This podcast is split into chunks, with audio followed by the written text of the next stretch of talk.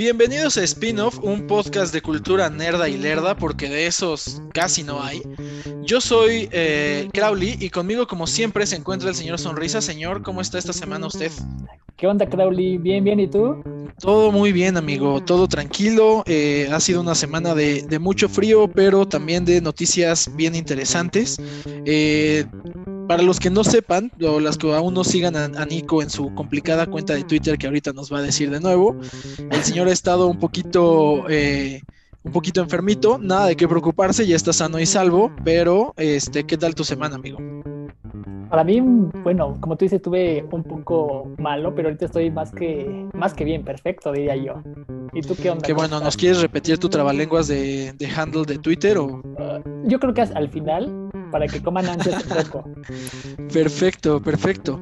Y pues en general ha sido una semana movidona. Normalmente las últimas semanas de, diciembre no son tan movidas para esto de la de la cultura nerda y lerda. Este, sin embargo, pues toda esta pandemia ha ido empujando muchas películas y lanzamientos y, y muchas historias que no se nos han contado este año. Entonces, este, pues el cierre del año se va a poner bueno, hay buenos, este, va a haber buenos estrenos, va, se vienen algunas noticias que a los fanáticos del cine, este, como lo conocemos, no les van a gustar tanto.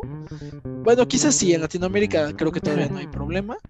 Este, pero si estás de acuerdo, amigo, este, arrancamos con, con, las noticias. ¿Qué te parece?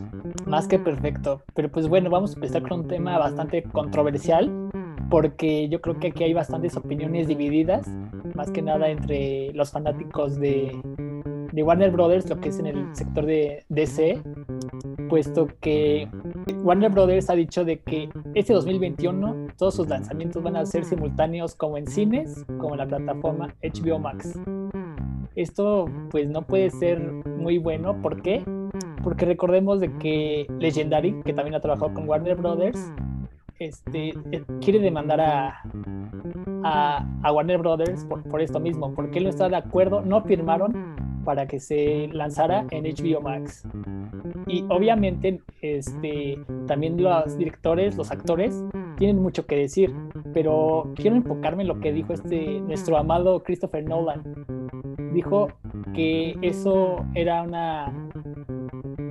Era algo tonto, ¿por qué?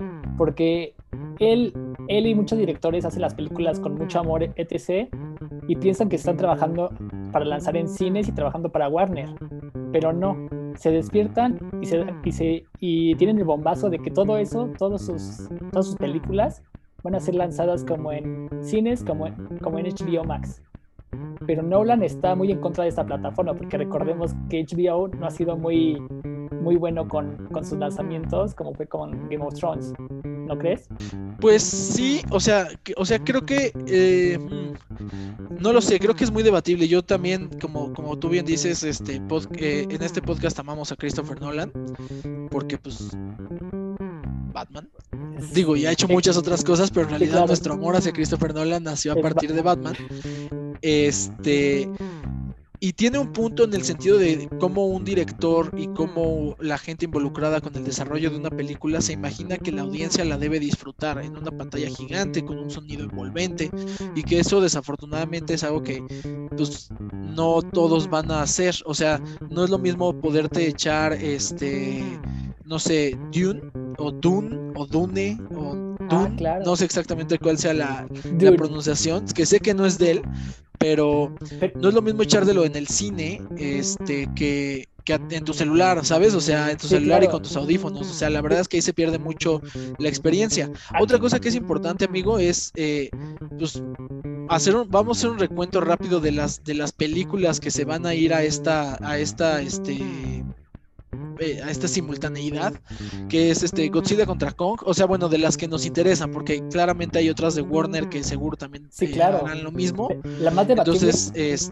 yo, te voy a, yo te voy a No, o sea, Mira, ve, Godzilla contra Kong, The Suicide Squad, la nueva, la de James Gunn, eh, la nueva del Conjuro, Wonder Woman 84, Dune, Dune, Duna, este, Matrix 4, eh, eh, Many Saints at Newark, eh, la de Tommy Jerry, que sabemos que es algo que yo espero, creo que solo yo espero, este, la nueva de, bueno, la reversión de Space Jam, bueno, secuela de Space Jam con, con LeBron James, A New Legacy, este, eh, Malignant, eh, o sea, como que son películas buenas, o sea, películas que iban, que, en teoría van a jalar gente a. Pero ¿sabes qué?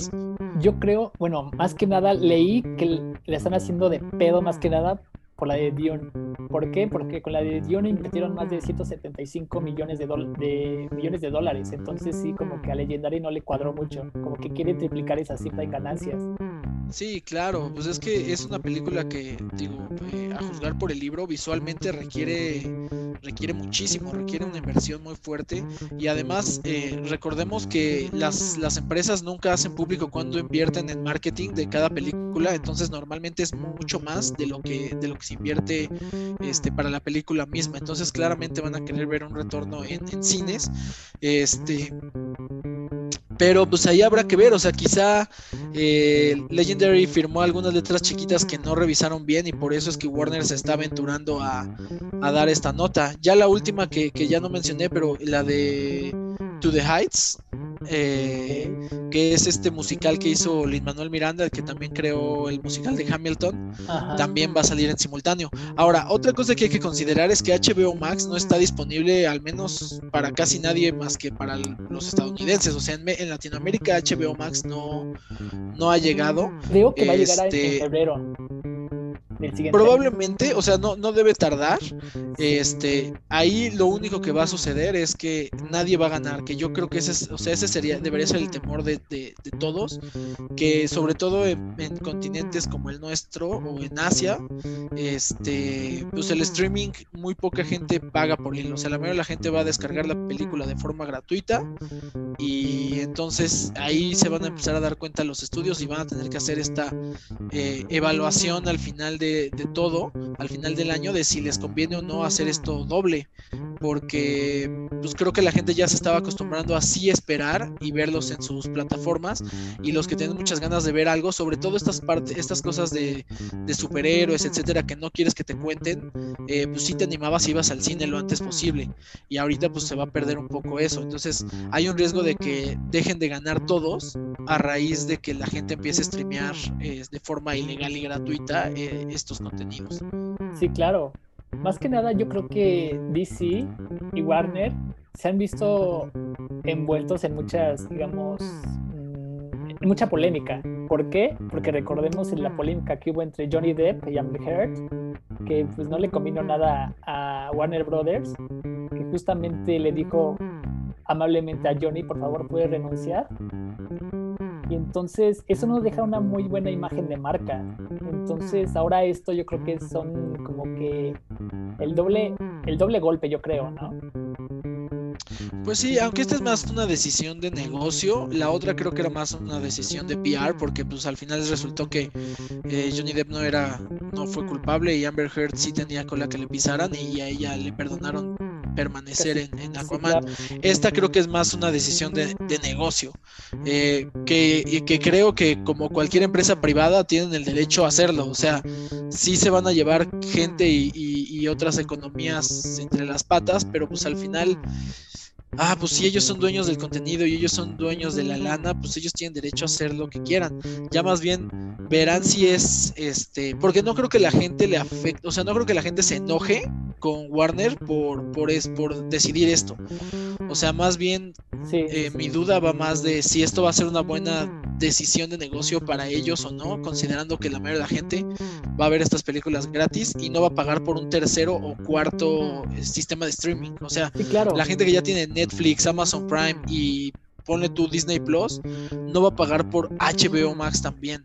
Y también recordemos que DC, o sea, solo DC, que también es, es, una compañía subsidiaria de Warner, ya había intentado lanzar como su propia plataforma de contenido y ese tipo de cosas y ni siquiera pudo despegar. Entonces, eh, pues habrá que ver cómo les va. Pero bueno, tenemos eh, una noticia más mi estimado, mi estimado eh, señor Sonrisas. Eh, ¿A ti te gustó, dime, la, la, última entrega de Mad Max? La de la que, la que, está, la que salía Charlize Theron. Me encantó. George, la de George Miller. Sí, estuvo muy padre, la verdad. Yo, Yo también fui muy fan. Visualmente Sí, sí. me parece, me parece Hermosa. increíble. Es, es muy entretenida. O sea, tiene, las secuencias de acción están súper bien hechas. tiene buena narración y todo, ¿no? Sí, sí, sí. No sé si, si ubicas a, a este comediante gringo que se llama Conan O'Brien. Me suena, pero no. Es un, es un tipo alto, blanco, blanco, como que se asolea de noche, pelirrojo. Y él tiene una, o sea, tiene una parodia, él hace un especial en la Comic Con de San Diego cada año, bueno, excepto este año, obviamente. Y, y hizo una parodia como de cinco minutos donde él es el guitarrista que está colgando del- de los Ah, sí, camiones. sí, sí. Es buenísima. Eh, si pueden buscarla en YouTube, es muy, muy buena. es muy buena. Pero bueno, el punto de esto es este que va a haber una precuela enfocada a Furiosa y cómo es que Furiosa llegó a ser Charlize Theron, básicamente. Perdón, pero ahí estás Eh. decepcionando, decepcionando a Marta de baile. Se llama. Furiosa. Ah, bueno, sí. Eh, tienes razón. En todo el inglés de Marta de baile, Furiosa, Furiosa. eh, Furiosa, me suena como a furro, como que estoy diciendo como Furry Osa. Ajá. No es como Le Leviosa. Furiosa. Ajá, es como Leviosa. Ajá. Marta de baile diría Furiosa. Furiosa. Bueno, per- perdóname, Marta de baile, te he fallado. El punto es que van a hacer una precuela de Furiosa. Furiosa. Y este. Y justo hace, hace, una, hace un par de semanas eh, salió la noticia de que falleció Hugh Keys Barnes, que era este, pues digamos, eh, no tiene un, según yo no tiene un nombre en la película. Yo le puse el viejito podrido de, de Mad Max. Este, entonces para esta precuela le van a, le van a dar como su, su buena despedida y su buen tributo, su, su buen tributo a este, a este actor. Este. eh, y ya de- debe estar en, por entrar a, pre- a preproducción el año que entra esta película. Este, y pues te digo, va a estar enfocada a, a esta, a esta guerrera y va a explorar como el origen del personaje. Porque la verdad es que sí, lo único que sí carece mucho Mad Max es que en realidad no. No te dice nada de por qué las personas se están comportando como se comportan y por Sí, qué sí. son como son. O sea, es una historia muy interesante de, de lleva a estas personas del punto A al punto B y permite a Tom Hardy que se vea más cabrón que de costumbre y básicamente esa es la película. Sí, ¿No? entonces creo que creo que puede creo que puede estar interesante este saber un poquito más de Furiosa Furiosa. y ver qué tan atractivo este nos resulta. Habría, habrá que esperar a ese, a ese primer tráiler y como hacemos hoy en día en esta cultura de consumismo inmediato, juzgar a la película completa por esos dos minutos de tráiler. Perfecto. Oye, y por último, eh, traemos una noticia que, no- que está un poco fuera de, de- de nuestro rango noticioso, pero la verdad es que está bien interesante y la, la estuvimos este, platicando Nico y yo durante toda la semana. Este, oh, ah, pero quiero, quiero que el señor Sonrisa se las platique porque me parece que se ha vuelto un experto de los monolitos y, y de su triste desenlace. Sí, de hecho, de hecho, ¿te acuerdas que estábamos platicando la primera vez de esto? Te dije, ¿ya viste esto? Y, y la imagen del monolito y todo. Y a mí, Sí, se, sí, a mí se me sacó de pedo porque dije, pues esto no, esto no parece nada, nada normal, ¿no? Y de hecho, este, la semana pasada estaba hablando con mi expareja de trabajo, que le mando un saludo a Job, donde quiera que esté. Y estamos platicando de Eso, qué- eso so- sonó muy romántico. De hecho, no, no es cierto. Pero bueno, estamos, estamos pensando qué marca pudo haber hecho eso, de soltar una. Ahora sí que ese monolito, ¿no? Primero, Sí. Bueno, a ver, primero, antes, pa- para, para darle contexto a los que de pura casualidad nos hayan enterado, eh, en Estados Unidos, en Utah, de pronto apareció un monolito de la nada, este, una, como una barra gigante, como la inerte barra de carbón de los Simpson, pero en gigante y como de aluminio. A los pocos días desapareció y empezaron a aparecer en otros lados, en California, apareció otra en Rumania, California, este, y, y nadie se entendía, nadie se explicaba, este, pues qué onda con estas, con estas inertes barras de aluminio gigantes, este, Y, igual, o sea, lo que nos preguntábamos, como decías, es qué marca este, pudo haber hecho esto o, o, qué motivo tendría.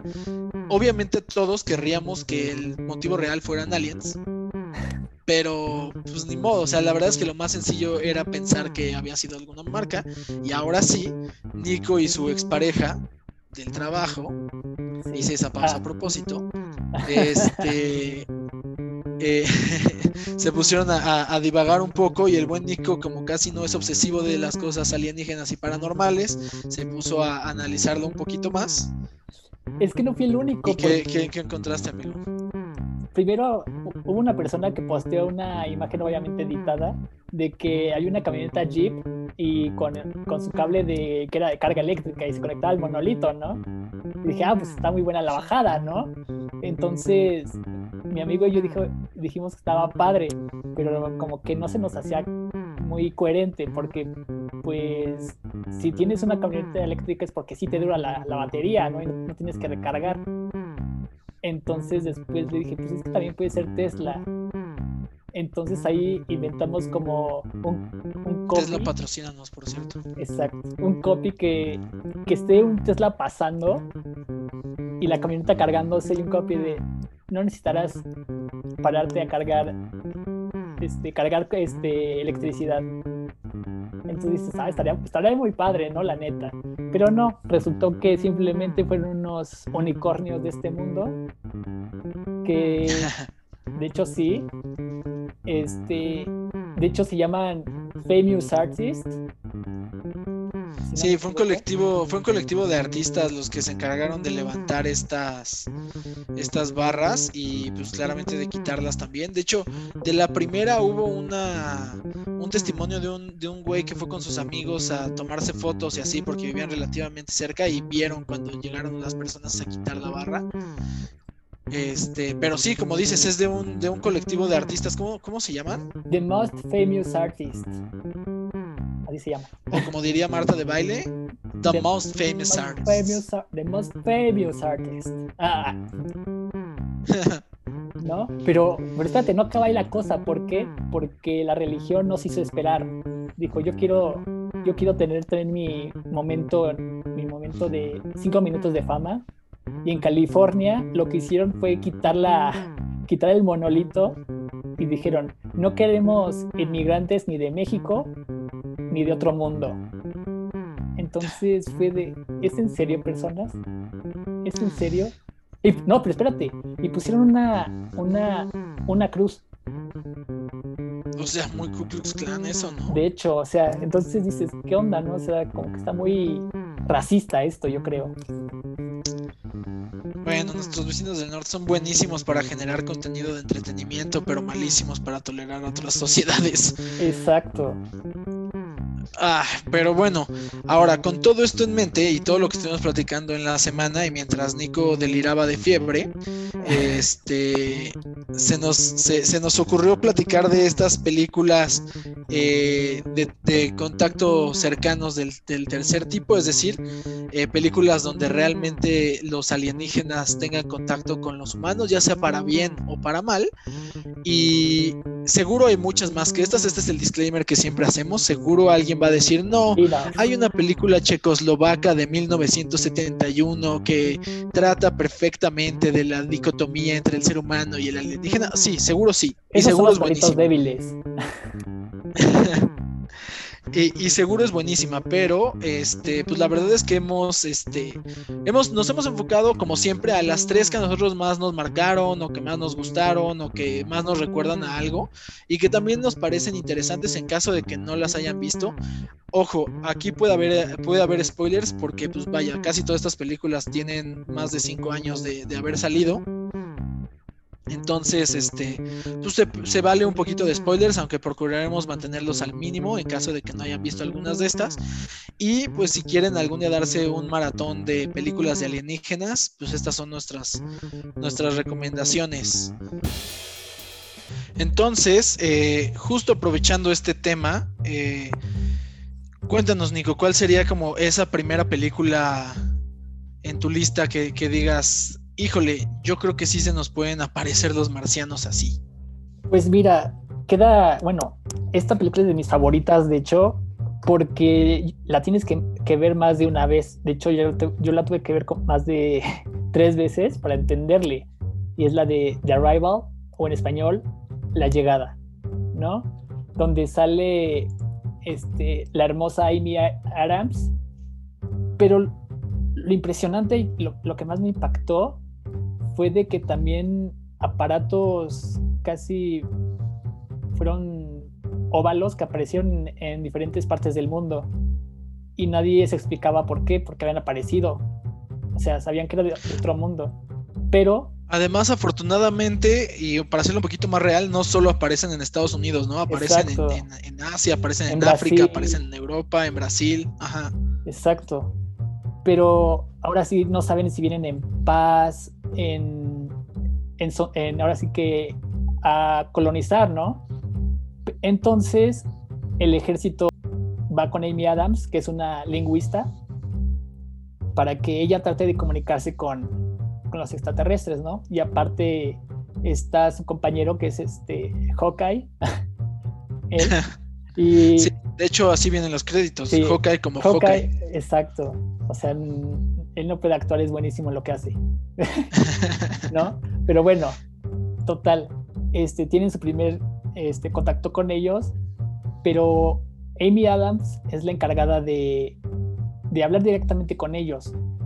Y ellos, este, su modelo de comunicación es por símbolos con una sustancia que ellos... Se agregan como, como calamares, ¿no? Exactamente. Entonces, ella al tener contacto con ese, con ese, digamos, líquido, por decirlo así, ella empieza a ver fragmentos de su futuro. Entonces, ahí está el verdadero detalle. Entonces, eh, Amy Adams entiende, bueno, aprende su lenguaje poco a poco y al final el gobierno de China iba a atacar a los a estos estos alienígenas, ¿no? Con sus tanques. Y Porque al final las películas gringas tienen que hacer ver a alguien como, como el, irascible y el, que no se puede aguantar y pues este, este, estos años le ha tocado a China. Exactamente. Pero aquí lo que estos marcianos vinieron a hacer fue a darnos un regalo. Y ese regalo fue su, lenguaje. Sí. exacto. Porque no, no es un regalo de gratis, ¿no? Porque ellos dicen que en 3.000 años ellos iban a necesitar la ayuda de los humanos, pero para eso necesitaban aprender su lenguaje. Entonces, sí, justo.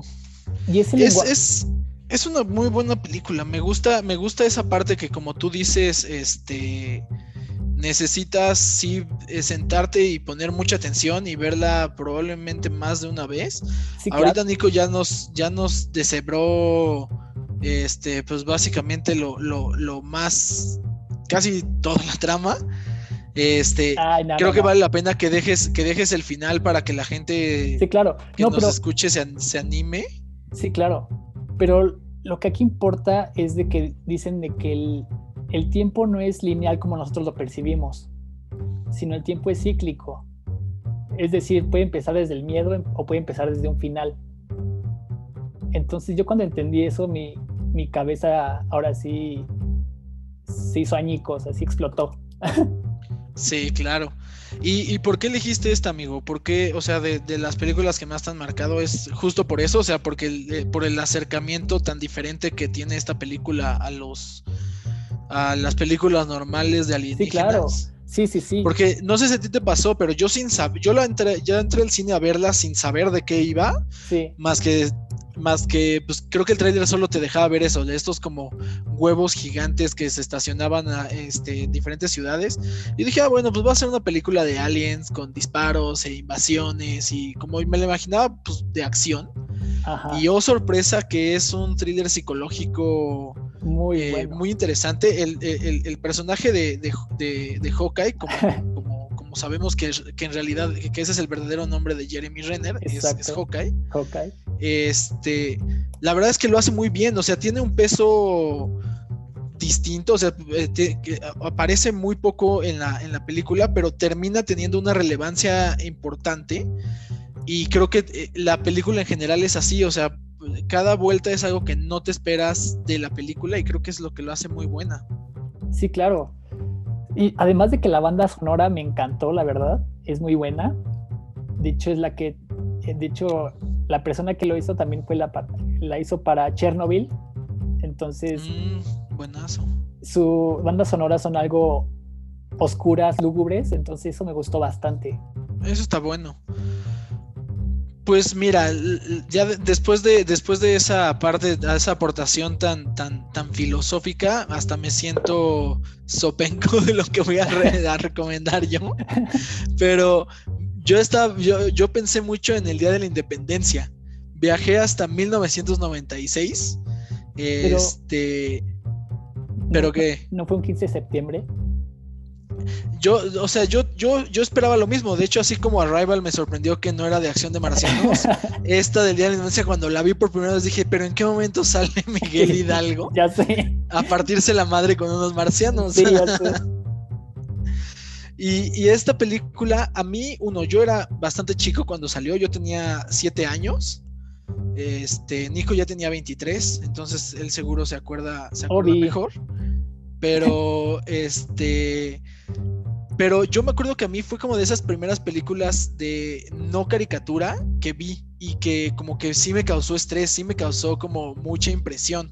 Sí, claro. Eh, por un lado estaba padre porque salía el príncipe del rap, o sea, Will Smith en ese momento, digo, creo que sigue siendo de las máximas estrellas del entretenimiento mundial, pero en ese entonces estaba justo como despegando muy cañón después de ser el, el príncipe del rap. Este hoy en día es de los motivos por los cuales la recomiendo es Will Smith, pero sobre todo Jeff Goldblum. Jeff Goldblum, eh, vean todo lo en lo que él aparezca, no hay, no hay falla. Es la persona más rara eh, que yo he visto actuar. O sea, ah, eh, de verdad es, es un personajazo. por ellos dos vale la pena la película. La trama, si es que hay alguien que nos escuche que no la haya visto, eh, pues la verdad es que sí es preocupante porque, oye, esta película es de las clásicas de, todos los niños que crecimos en los noventas, pero básicamente va de que el 2 de julio, es decir, dos días antes del Día de la Independencia, eh, los Estados Unidos eh, descubren que, está, llega, que hay una invasión alienígena que los que los aqueja. Obviamente, estos avistamientos se dan eh, en Estados Unidos, principalmente en California y en Houston, pero también se alcanzan a ver algunas cosas que nunca, eh, nunca elaboran en, Londres y en otras partes del mundo. Lo importante, como bien sabemos, es que los Estados Unidos estén bien. Eh, y básicamente es de esas primeras películas donde, donde un alienígena sale así, o sea, es como muy explícito y lo ves y Will Smith le rompe el hocico, este, justo en Utah, hablando de, este, tratando de ligarlo con los monolitos, todo esto, estas escenas del desierto donde Will Smith le rompe el hocico al, al alienígena, las grabaron, las grabaron en Utah este, donde de hecho hay unos como crustáceos que despiden un olor muy fuerte, muy fétido, y hay una parte donde, donde Will Smith está jalando al alienígena y dice, ¿qué carajos es ese olor? Esa, esa línea no estaba en el guion, sino que literal Will Smith le estaba afectando el olor de los, de los pequeños crustáceos. Este, y toda la acción se desarrolla el 4 de julio, que es justo el Día de la Independencia, eh, que pues es por eso que la película se llama, se llama como tal. Y sí, o sea, es enaltecimiento de las Fuerzas Armadas este, gringas brutal, al grado de que solo a ellos se les ocurrió cómo vencerlos, casi este, pues como en Arrival, que solo los, solo los analistas este, gringos decidieron defender a los alienígenas. Aquí solo a los gringos se les ocurre cómo, cómo vencerlos y se ve como todos los países se unen a su plan. De hecho, en Líbano prohibieron el, la película porque hay una parte donde el ejército israelí y el ejército de Irán como que chocan, o sea, como que se unen, se dan la mano para unirse al, al plan de Estados Unidos. Así de irreal es esta trama. Pero vaya, para un niño como yo de 7 años, 8 años, ver alienígenas como casi reales es súper bueno. No sé si te acuerdas, Nico, de esa escena donde hay un científico y lo, agarran del cuello y lo azotan contra el cristal y se comunican a través de él. Que básicamente es como Rival, pero a través de un científico ahorcado. Bueno, pues podría ser. es una bajada muy violenta, pero podría ser. Exacto. Eh, o sea, tiene escenas épicas, o sea, que a mí me, marcaron y hasta la fecha son de mis referentes de cine. No sé si eso habla mal o bien de mis referencias cinematográficas, pero por ejemplo, cuando esa escena en la que explota la Casa Blanca, que sí que sueltan el rayo por encima de la Casa Blanca y explota.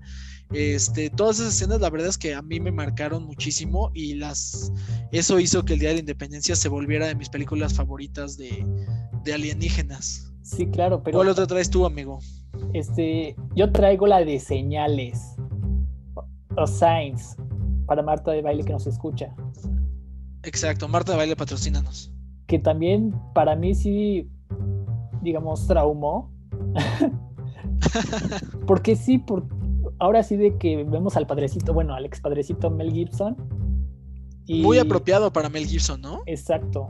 Y vemos a, al Joker, ah, perdón, a Joaquin Phoenix y bueno, los, a los otros dos morrillos, ¿no? Pero me impactó demasiado cuando están en el, en el campo de, del plantío y entonces pueden ver una pierna, eso a mí me puso los pelos de punta, ¿no? Ah, sí, claro. O cuando se les aparece, cuando sale el video que están en Brasil, como en una fiesta infantil, y sale cruzando la calle así como, no me invitaron, y se sigue. Ah, culero, ya los vi. Ah, no, pero no, deja eso cuando aparece en el tejado. ah, claro. sí, sí, sí. Ahí sí, ahí sí me surré, dije, no inventes, o sea, este güey ya está allá arriba, ¿no? Y. Sí, claro. Y pues aparte cuando van a la casa del, de la, la persona que mató a su esposa, sí, sí, salen los dedos, y dices, no inventes, esto puede pasar, o sea, eso, eso sí puede pasar. Claro, y, de hecho, o sea, justo, o sea, además de que pues Mel Gibson tiene esta obsesión rara con la religión, esta parte de pues el padre que ya, o sea, el cura que ya no cree en nada, o sea, que dice ya, o sea, esto, este, ya, ya no puedo creer en nada y, todo esto lo hace volver a creer, o sea, tiene como su mensaje religioso medio intrínseco, pero Joaquín Phoenix lo hace increíble, como en todo lo que hace Joaquín Phoenix respirar también. Y el final me parece muy conveniente. sí, de hecho, ¿no? Digo, pero a mí... Tenía un bata ahí cerca, los vasos de agua, pero digo, al final está, está padre. ¿Y, y, por qué elegiste esta? ¿Qué, qué, qué, o sea, de chavito fue eso, o sea, de que te, te, te, traumó, que sí, que sí se veía mucho más real que cualquier otra. Sí, claro, no, pero aparte también la culpa la tiene mi hermano para eso. ¿Por qué? Porque yo estaba chavito y entonces cuando hasta me, me, tenía que dormir con él, ¿no? Porque de lo traumado que estaba. Entonces él se reía nada más. Y yo de, ya cállate. Y aparte le hacía como los soniditos como cuando están en el, en el, en el tejado, de así de... ¿No? Sí, sí, sí, sí. Me causaba mucho miedo, ¿no? Y hasta la fecha la... Gran tipo tu hermano. no, es una muy mala persona. No, no es cierto. Pero ahora sí que la sigo viendo, ya no me causa tanto miedo, claro, pero pues sí es de, ay, pues me sigue dando cosa, ¿no? Sí, es que a mí toda esa parte, sobre todo como la primera mitad de la película, que es mucho como de o sea, como que sí se plantea como el, es que sí podría suceder, o sea, es que sí veo a alguien en una fiesta infantil y que de pronto cuando decidan invadir, se vean así o se aparezcan así, o sea, porque siendo justos, al menos eh, todo el pietaje al que nosotros como, como humanos terrenales tenemos acceso de alienígenas, eh, entre comillas, todo es súper borroso, todo es a millones de kilómetros de distancia, o sea, aún con, eh, considerando cómo ha evolucionado las cámaras y que hoy en día todos tenemos este, cámaras en nuestros teléfonos, pues no hay como algo tan contundente este, que nosotros digamos, ah, no ma, eso se ve que sí es, ¿sabes? Sí, sí, sí. Y, las que han surgido, o sea, como lo de Jonathan Reed, que pues, resultó ser una mega farsa, este, que digo, todos debimos haber asumido que era una farsa desde el hecho que estuvo con Jaime Maussan en otro rollo, o sea, eh, eso, eso debió haber dado la idea de que claramente era una farsa, pero desafortunadamente, aunque yo sí creo, y o sea, claramente en este, en este podcast creemos en la vida en otros planetas, no hay como una evidencia tan fuerte. Y entonces el hecho de que esta película lo manejara como de una forma tan real, eh, cuando eres un adolescente impresionable o un, o un, chavito más chico, la verdad es que sí, sí te malviaja. Y yo creo que incluso de adulto, o sea, sí malviaja el hecho de que, pues, por ejemplo, yo estoy en mi departamento solo, pero qué miedo que ahorita yo viera pasar por mi ventana un alienígena. O sea, aunque, aunque yo tenga mis 32 años, ya sería como, ¡ah! Sí, exacto. Sí, me hago para adentro. Yo creo que yo, yo me encierro en mi cuarto y ahora sí de que me escondo bajo las cobijas, ¿no? Así de, por aquí no puedes pasar. Nos vemos, ¿no? Sí, claro. Y bueno, ahora yo una que traigo, quedándome en, las en la nostalgia y dándome cuenta de que 1996 fue un año muy de alienígenas, porque, ah, bueno, cabe mencionar que El Día de la Independencia fue la película más taquillera del, ah, del de 1996. Este, entonces, continuando con eso, voy a seguirme con esta comedia de ciencia ficción de Tim Burton que se llama eh, Mars Attacks, Marcianos al ataque, para los que no somos Marta de baile. Ajá. Dirigida, como te decía, por Tim Burton, que creo que es de esas películas con las que la gente lo, relaciona menos. O sea, hay películas que incluso él no ha dirigido, como Nightmare Before Christmas, que él no la dirige, o sea, él solo la produce y, escribe.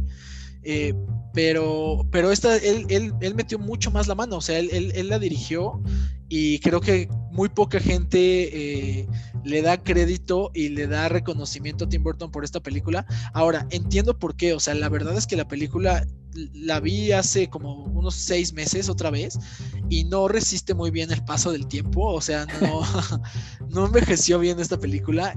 En IMDB está evaluada con seis, o sea, la neta es que no es una gran Eso no es justo. No, yo sé, IMDB no es, no es nada justo, o sea, y creo que tampoco es un 10, pero no es un 6, o sea, yo le daría un 7 y pico. Además, yo, eh, yo le daría un 8. Tú le darías un cuento. Un 8 por la nostalgia. Ok, ok. Es válido. Pero además, el, elenco que tiene la película es una brutalidad. O sea, está. Jack Nicholson es el presidente, Glenn Close, eh, Pierce Brosnan, Danny DeVito, Sarah Jessica Parker, Michael J. Fox, este, Tom Jones, una muy, muy, muy chiquita Natalie Portman, este, Jim Brown. O sea, tiene un elenco que te vas para atrás. O sea, eh, o sea, a mediados de los noventas yo creo que no había estrellas más grandes que estas, salvo quizá Will Smith, pero pues él ya, como claramente ya estaba ocupado con otra película de alienígenas y estaba por sacar otra después con Men in Black, entonces, este, pues claramente iba a ser diferente. Aquí esta historia a mí me gusta porque como que me parece como una burla a los hippies, porque eh, se dan cuenta que el presidente les anuncia a todos, porque pues, siempre tiene que haber una relación directa entre los presidentes y los alienígenas.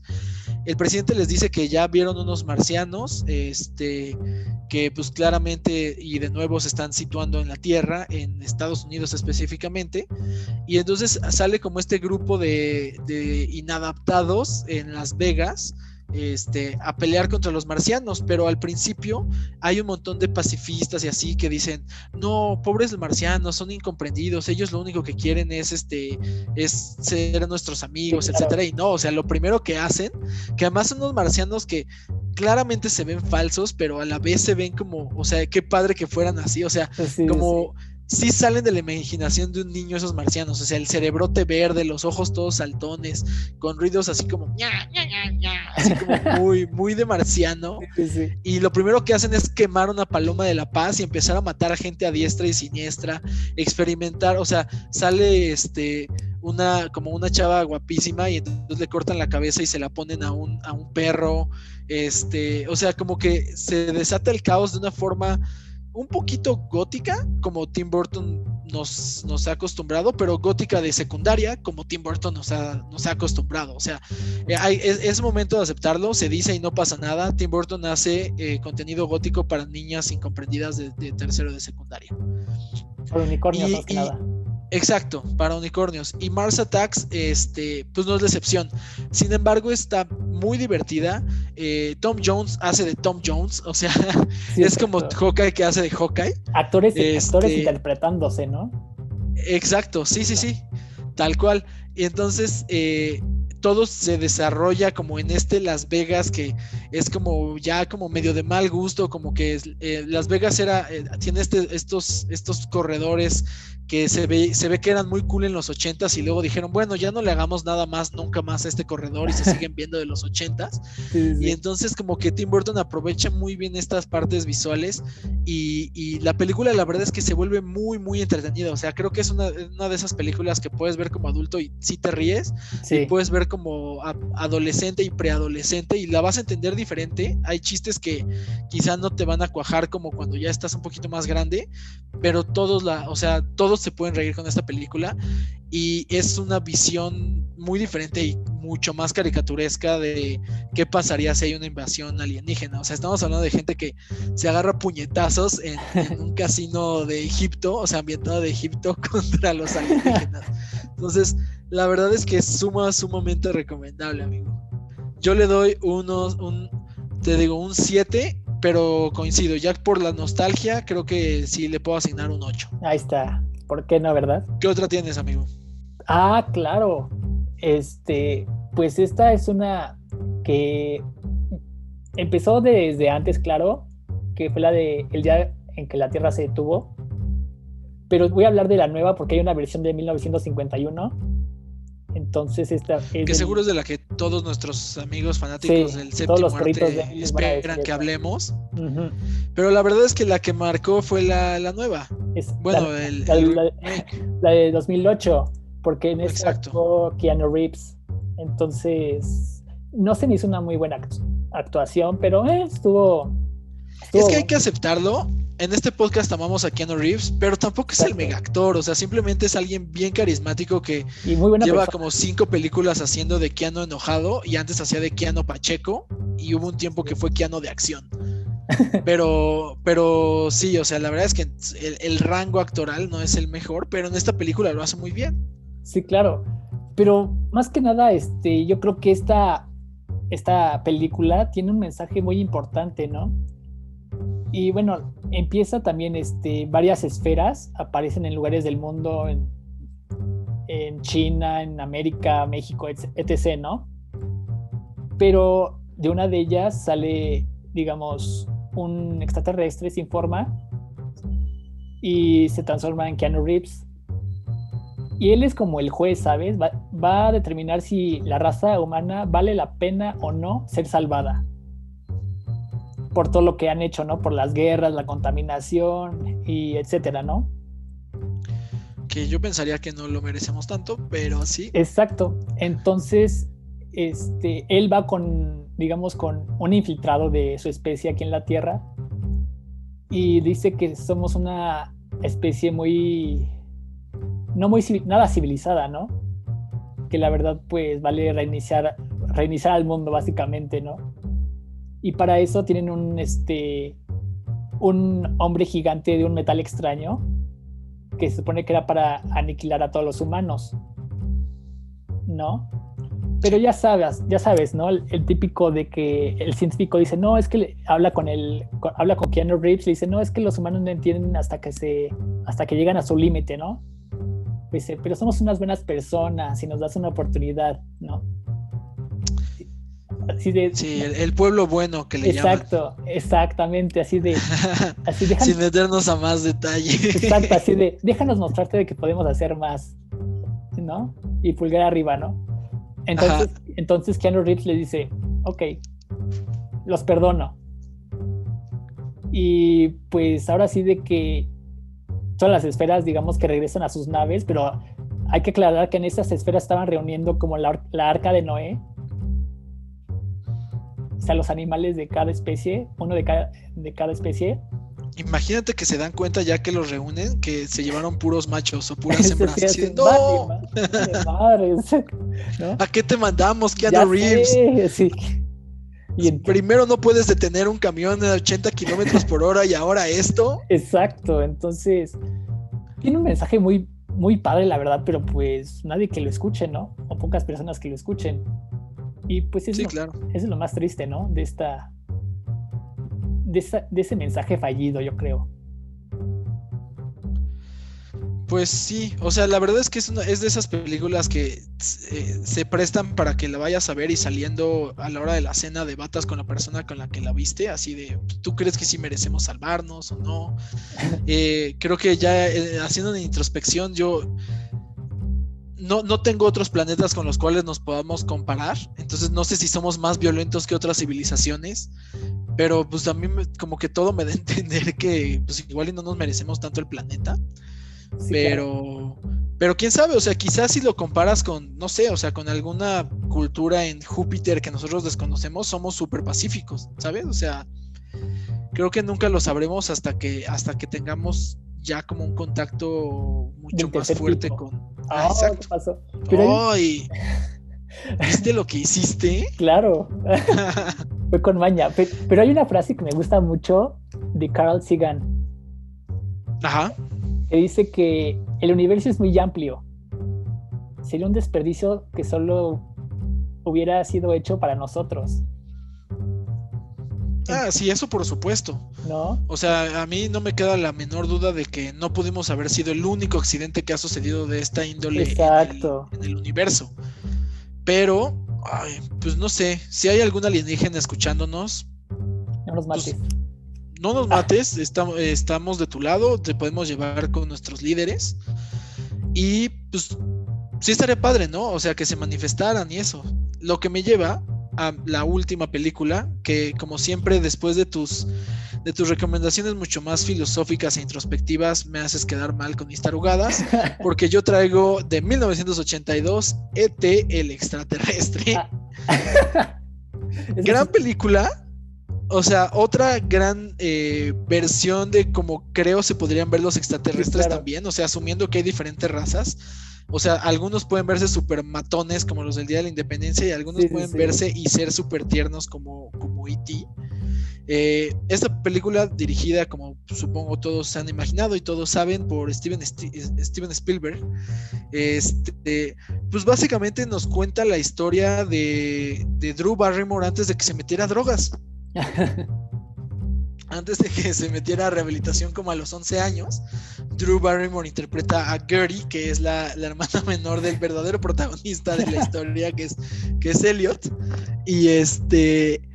Y básicamente es la historia que supongo la mayoría conoce de un niño que se topa con un alienígena, este, lo baña, lo viste, se lo lleva a su casa, eventualmente el gobierno estadounidense se da cuenta y Elliot le ayuda a E.T. a regresar a su, a su hogar hay un montón de frases y cosas de la cultura pop que se han adoptado a partir de esta película, o sea, como, eh, como la parte en la que salen volando porque, por los poderes de E.T.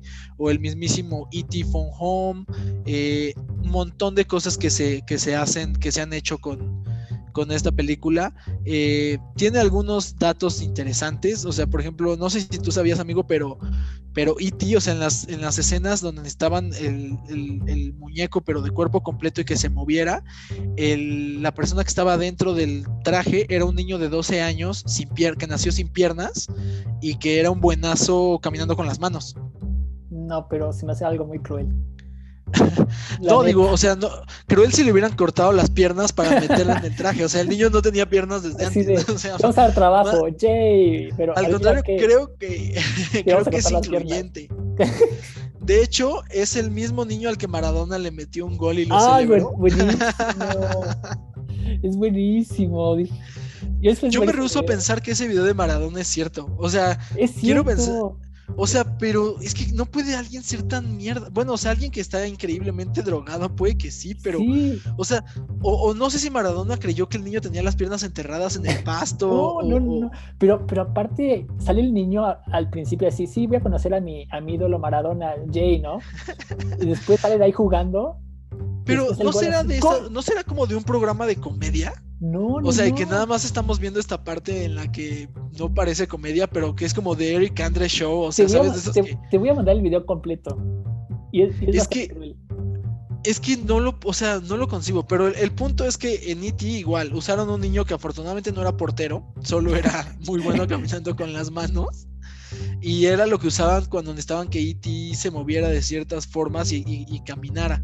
Y lo que hicieron para recrear sus pasos, el es este, una playera mojada que la, que la iban exprimiendo. Ah, ok. Y con eso hicieron los pasos, los pasos de E.T.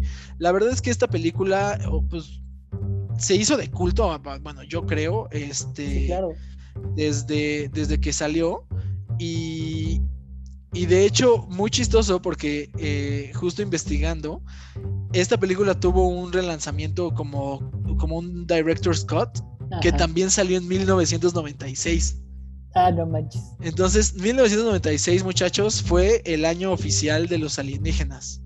Al menos para mí y mi impresionable mente de, niño de 7 años. Entonces, esta película, yo me acuerdo que a mí me, gustó mucho. O sea, y además era de esas películas que Canal 5 Cine Permanencia Voluntaria.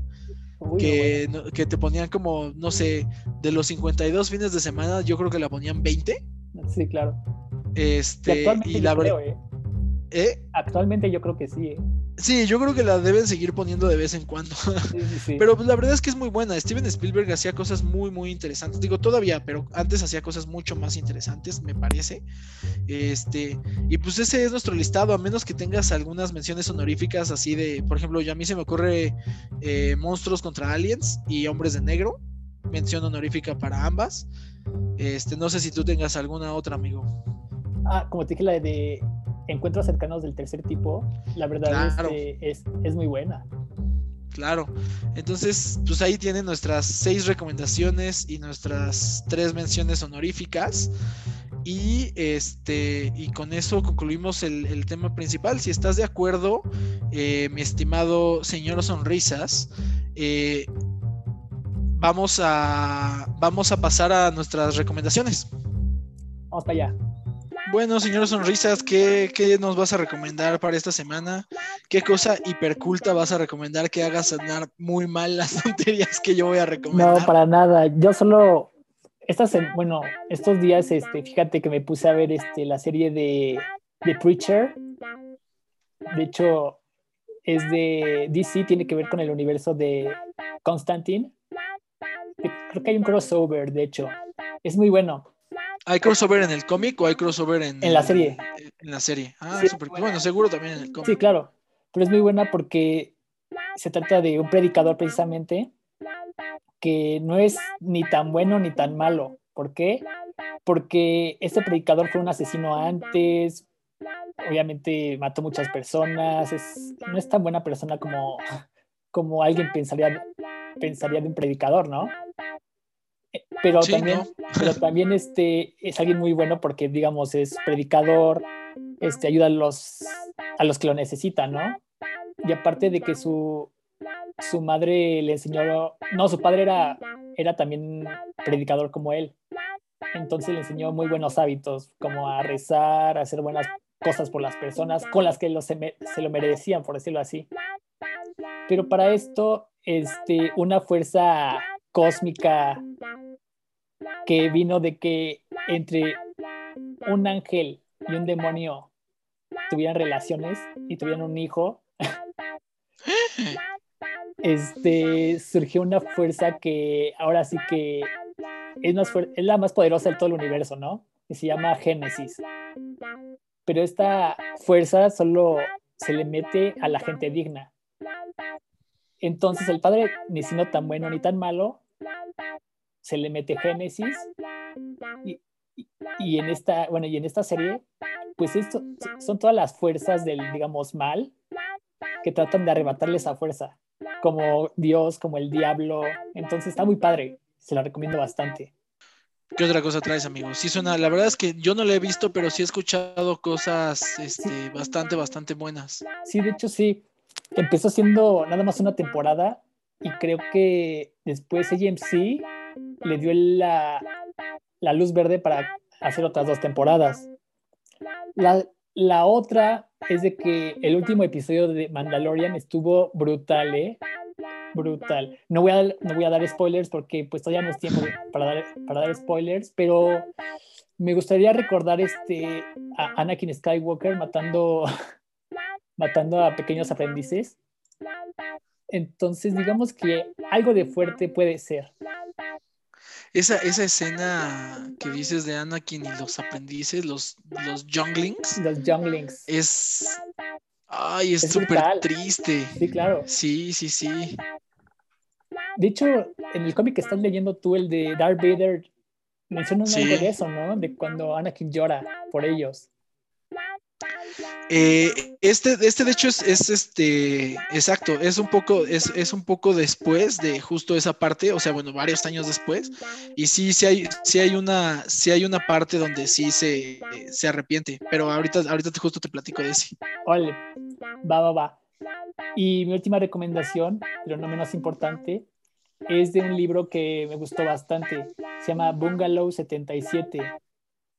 De este libro se trata de qué pasa si el mundo de la publicidad se mezcla con el narcotráfico. O sea, hace que los publicistas estén generando campañas para el narcotráfico. O sea, es algo impresionante, la verdad.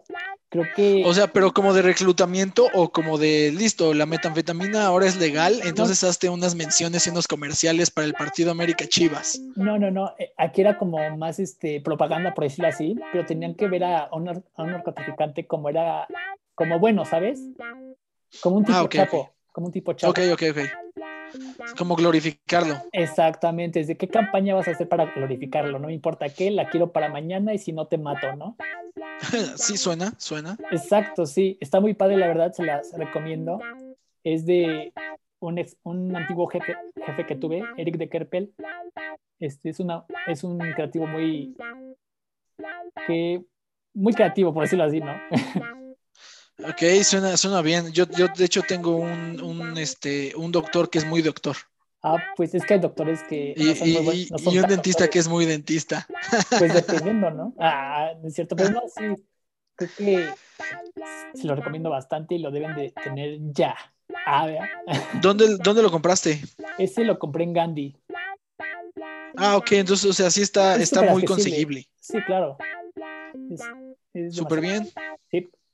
¿Y tu amigo? Entonces, ¿cómo se llama y cuál es el autor? El libro se llama Bungalow. Bungalow 77 de Eric de Kerpel.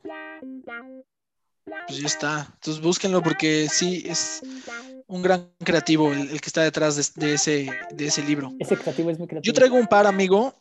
Este, como siempre, yo voy, voy atrasado en todo, entonces, este, tengo este cómic que, que, que- justo platicabas, que es este, se llama Star Wars Darth Vader, lo publica Marvel Comics.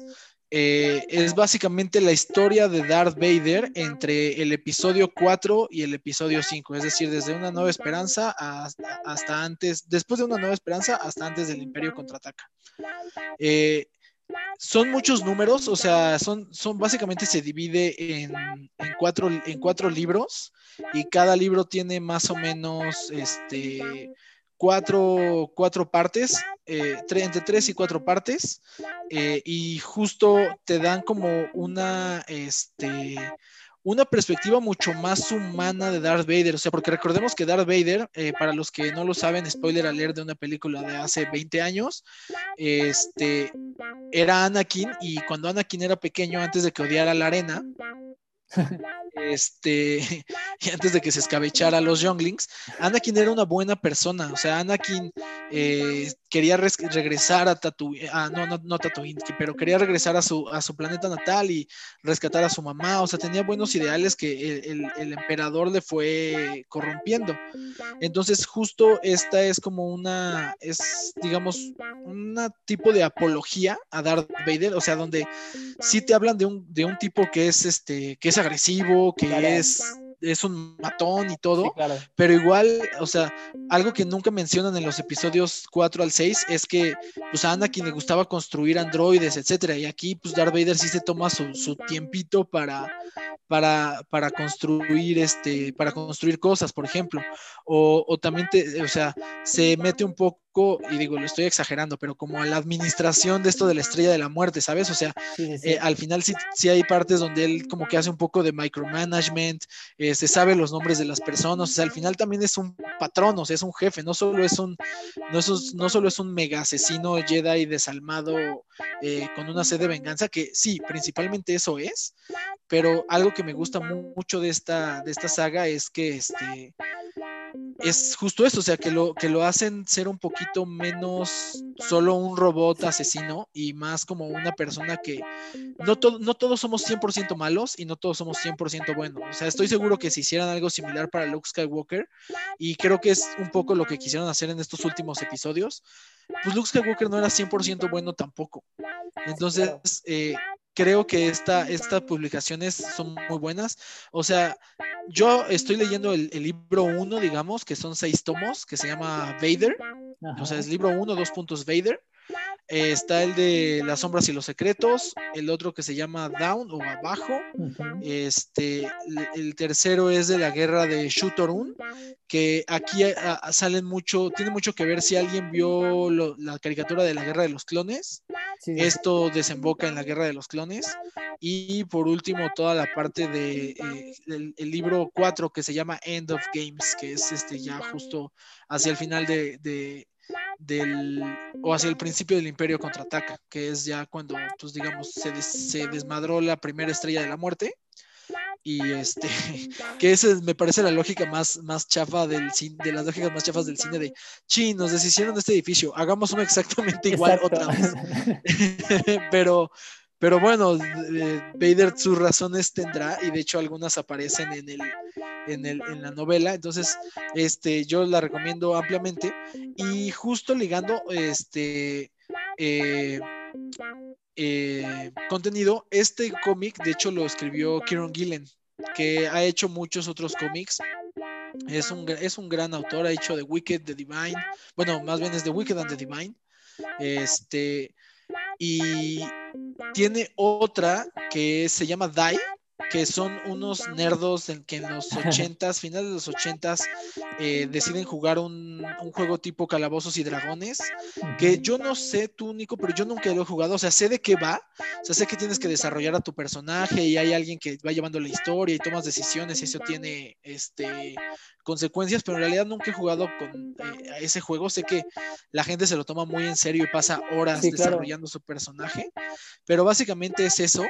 Y imagínate que eso lo cruzas como con Jumanji y con Tim Burton. Entonces a estos muchachos se los absorbe el juego, regresan y entonces son, son como dos líneas. Aquí sí hacen mucho énfasis en estos chavos no se pueden adaptar a esta, nueva realidad, o sea, porque pues de entrada ya son cuarentones, o sea, el tiempo sí pasó, es como Robin Williams, que el tiempo sí pasa a través de, de él, este, y entonces regresan cuarentones, pero tienen que vivir como con traumas de cosas que vivieron en un, en un mundo que era fantástico o fantasioso, pero lleno de cosas súper turbias, o sea, de que sí ves como mochan brazos, atraviesan gente, personajes, o sea, algunos de ellos, este, pues no lo logran, digo, no voy a, arruinar mucho, pero, pero la verdad es que es como mucho más, este, trágico y más gótico, y tiene esta otra parte del choque cultural, este, de una generación que nunca avanzó con una generación nueva.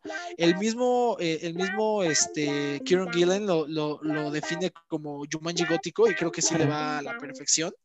Este, y pues esas son las, las recomendaciones que, que tenemos para, para esta semana, mi estimado señor Sonrisas. Ahora, voy a dar mi Twitter, mi handle de Twitter, para darte tiempo en que pienses en el tuyo porque prometiste decirlo eh, al final de este, de este episodio. No lo has dicho, mentiroso. Pues. Entonces, recuerden que cualquier cosa eh, nos pueden buscar en, Twitter, que es donde más activos estamos. Eh, cualquier queja, sugerencia, comentario es más que bienvenido. este ya es, me parece, no sé si nuestro tercero o cuarto episodio. Eh, si hay alguien que nos ha escuchado desde el primero, la verdad es que muchas gracias. Si hay alguien que este es el primero que, que escucha, pues dése una vuelta por los demás. Em, nos, eh, nos hemos vuelto menos malos eh, con el paso de las semanas. Esperamos que algún día podamos decir que somos buenos. Este, y pues búsquenos, yo estoy como RCKRW en Twitter y el buen Nico está como arroba S-R-O-F-L-M-A-O. Exacto. Que como quedamos en, eh, para los que viven en Turkmenistán, eso significa arroba no me busquen. Exacto. Y este. y pues muchas gracias y pues nos vemos la próxima semana con un capítulo nuevo. Nos vemos.